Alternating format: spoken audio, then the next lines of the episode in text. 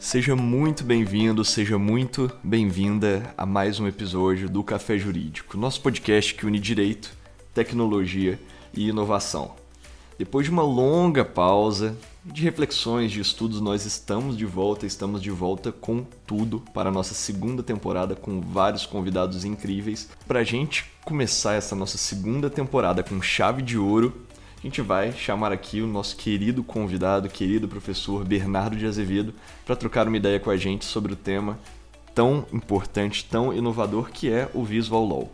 Um tema que vem ganhando cada vez mais espaço junto ao judiciário, cada vez mais espaço junto à advocacia, aos departamentos jurídicos. Ninguém melhor para conversar aqui com a gente do que o Bernardo, que é um grande pesquisador na área. Inclusive, a nossa conversa aqui hoje vai ser justamente sobre uma pesquisa conduzida pelo grupo Visulol, do qual o Bernardo é coordenador. Foi uma pesquisa incrível realizada em cenário nacional, da qual nós podemos tirar muitos insights sobre ela. Por isso, o Bernardo vai conversar aqui com a gente hoje. Seja muito bem-vindo, meu caro.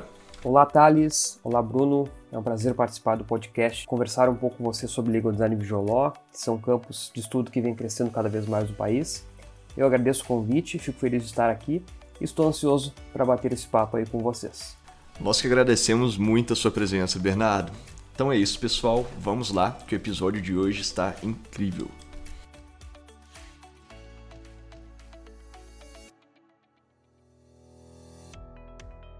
Então vamos lá, Bernardo. Para a gente dar início aqui no nosso episódio, Vamos dar uma palhinha, o que, que você pode explicar para o nosso ouvinte que ainda não conhece os termos Legal Design e Visual Law? Você pode explicar um pouquinho melhor para o nosso ouvinte o que, que são esses termos?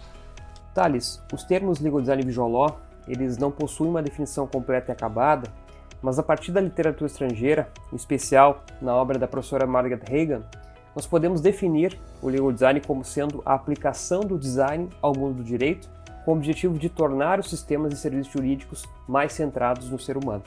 O legal design ele é amplo e tem várias ramificações, como design de sistema, o design organizacional, o design de serviço, o design de produto e também o design da informação.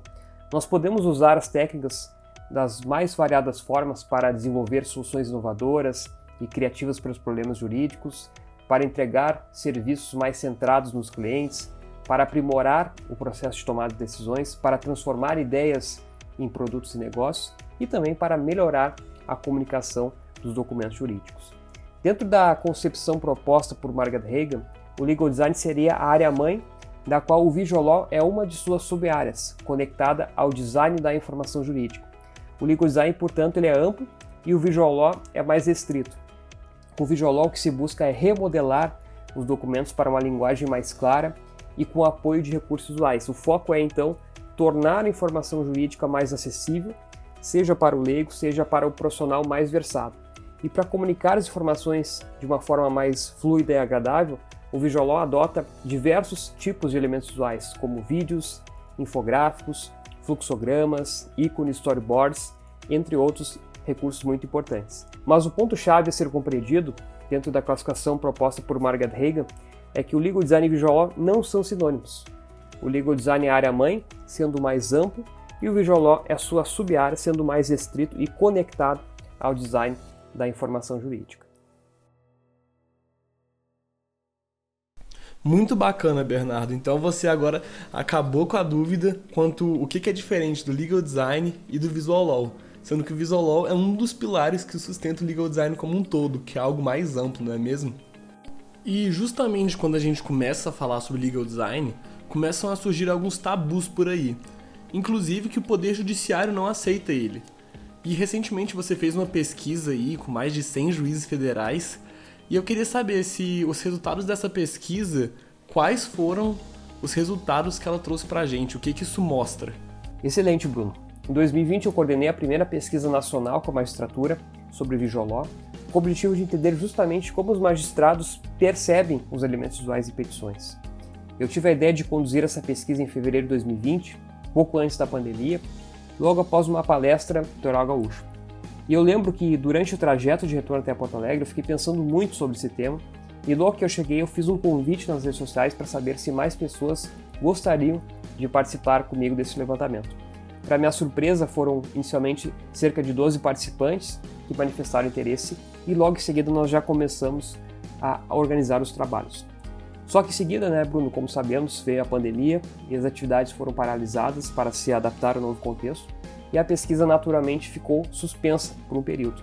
Mas em abril de 2020 eu decidi retomar os trabalhos e fiz um novo convite nas redes sociais. E dessa vez, mais de 100 pessoas atenderam o chamado para participar da pesquisa e logo formamos um grupo de pesquisa chamado Visual composto de pesquisadores de 17 estados brasileiros. Esse grupo elaborou um survey, um questionário aos magistrados e os pesquisadores enviaram então esse questionário aos juízes, juízes e juízas federais ao longo do ano passado. Esse levantamento indagou aspectos como os principais problemas encontrados nas petições, quais aspectos facilitam a leitura e análise das peças processuais e também quais recursos visuais são mais usados hoje em dia nas petições. No total foram 147 magistrados que participaram desse levantamento que já foi publicado agora neste ano. É muito legal, muito interessante todo o trabalho e toda a repercussão que a pesquisa teve também, não é? Até porque realmente ela levantou dados inéditos ali, dados que a gente ficava muito curioso para saber como que era a receptividade dos elementos visuais pelos juízes, porque até então também é algo muito novo, não só para os juízes, mas em petições também, não é? A questão dos elementos visuais, da integração de todas essas novidades jurídicas para desburocratizar o direito, para tornar ele mais acessível, mais humano. Então, voltando o foco aqui para essa pesquisa realizada pelo grupo Visual me interessa saber, não é? Eu fiquei muito curioso também como que foi a condução dessa pesquisa, como que foi aí todo esse processo de gestão, de ir atrás dos magistrados, de acompanhar as respostas. Conta aí um pouquinho pra gente. Thales, coordenar uma pesquisa com tantos pesquisadores não é uma tarefa fácil, sem dúvida. Ela envolve muita dedicação e muito tempo. Como coordenador, eu preciso conduzir reuniões semanais com o grupo de pesquisa para orientar o processo de coleta das respostas, para tirar dúvidas de pesquisadores que estão muitas vezes perdidos, sem saber o que fazer, e também para tomar decisões importantes sobre o rumo da pesquisa em si. Mas o grupo teve um desempenho excepcional, mesmo em meio à pandemia, vários pesquisadores participaram ativamente, vestindo a camisa, mandando diversos e-mails para as unidades judiciárias e também fazendo contatos telefônicos para que as respostas fossem obtidas. O resultado final do material ficou incrível, tivemos também o apoio do time do Vila para diagramar todo esse material e o relatório está agora disponível no site visualaw.com.br para quem tiver interesse em conhecer todos os nossos resultados. Cara, muito bacana. Tem muita gente que acha que é simples, que é só ser coordenador, mas tem todo um trabalho, tem toda uma metodologia, tem toda uma gestão de pessoas, time, processos que tem que acontecer para que realmente a pesquisa aconteça da melhor forma possível, não é mesmo? E a gente vê aí que tem muitas perguntas, vocês fizeram uma pesquisa realmente muito completa, mas eu quero saber de você, Bernardo. Quais são as conclusões mais importantes que você acredita terem sido obtidas com a pesquisa e como que esses resultados podem impactar diretamente o mundo jurídico? Bruno, nós tivemos resultados relevantes para a comunidade jurídica, em especial para os advogados que já vinham utilizando as técnicas de visual law em suas petições. Mas um dos que eu destaco é que os juízes e juízas federais, em sua maioria, estão receptivos em relação ao uso de elementos visuais em petições. Mas aqui, Bruno, há uma ressalva importante. Esses elementos visuais eles devem ser usados com moderação, ou seja, sem excesso. O uso excessivo dos recursos pode ser prejudicial muitas vezes, pois pode mais confundir o magistrado do que auxiliar na comunicação, e não é isso que se busca, evidentemente.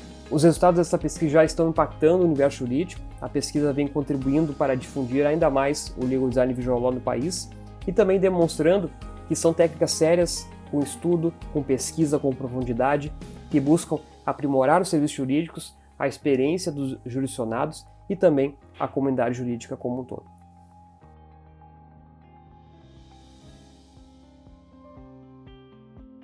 Bernardo, a gente comentou aqui que a pesquisa foi coordenada por você e realizada pelo grupo de pesquisa Visulol, não é? Você pode explicar para o nosso ouvinte melhor em que consiste esse grupo de pesquisa, quais que são as suas atividades e como que é possível fazer para participar? O Visual é um grupo de pesquisa aberto que já conta com centenas de pessoas profissionais, pesquisadores, entusiastas do legal design Visual E esse ano nós decidimos ampliar ainda mais o grupo, criando além do grupo de pesquisa um grupo de estudos e também de conteúdos. O grupo de estudos ele é destinado a estimular as discussões e debates sobre legal design Visual E toda semana nós trazemos um especialista da área para compartilhar sua experiência e conhecimento para o grupo. Já o grupo de conteúdos é destinado ao compartilhamento de e-books, PDFs, modelos de petições com Visualó e outros materiais relevantes. Nós vamos abrir as inscrições para o grupo de estudos de conteúdos e o grupo de pesquisa, que é formado por um grupo menor de participantes, já está fechado para 2021. Quem tiver interesse em participar do grupo de pesquisa poderá se inscrever daí no primeiro semestre de 2022. Aí, pessoal, fica de olho que com essas vagas abertas eu tenho certeza que daqui a pouco elas vão estar preenchidas porque esse grupo, sem dúvida, se não for o melhor, é um dos melhores do Brasil hoje de Visual Law. Então, se você tem interesse em estudar mais, ficar por dentro do tema, começar realmente a aplicar, eu diria que o primeiro passo é entrar nesse grupo para você entrar em contato direto com os melhores profissionais que estão é, falando sobre Visual Law aqui no Brasil. E encaminhando agora para o final, Bernardo, tem algum material que você gostaria de indicar para o pessoal se aprofundar livro, e-book, TED, vídeo, qualquer coisa que você acha que possa aprofundar no tema de Visual Law? Em janeiro de 2020 foi lançada pela editora Revista Tribunais a obra Visual Law, Como os elementos visuais podem transformar o direito, que foi fruto do trabalho do nosso grupo de pesquisa e é uma obra organizada por mim e pela Ingrid Barbosa Oliveira que reúne vários olhares sobre legal design visual law. Então, para quem tiver interesse nesse tema, vale a pena conferir essa obra. Há também o livro de Legal Design organizado pelo Thales Calaza e pelo José Faleiro Júnior, que reúne vários artigos de profissionais sobre esse tema.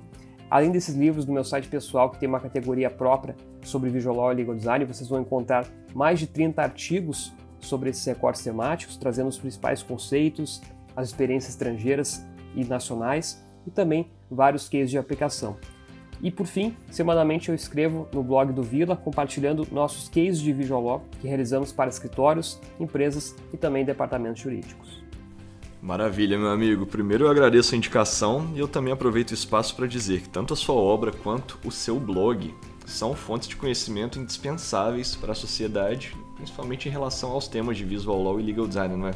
Que é um conteúdo que realmente todos que estão na comunidade jurídica é de leitura obrigatória, porque são sempre conhecimentos muito atualizados e muito relevantes.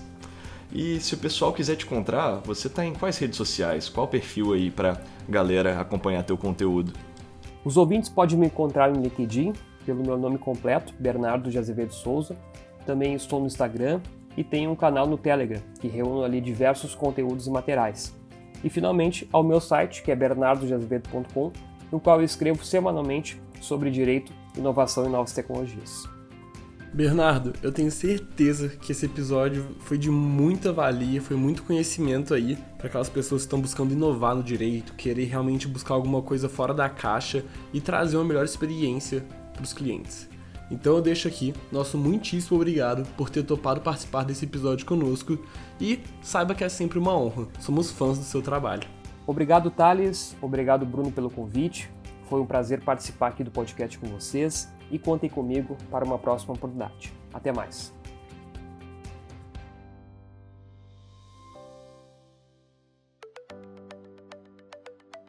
Esse é o Café Jurídico, o podcast que une direito, tecnologia e inovação.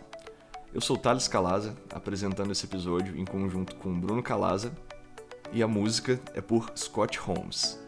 Quer ficar por dentro de mais conteúdo como esse? Não esqueça de verificar o material complementar que nós deixamos na descrição desse episódio.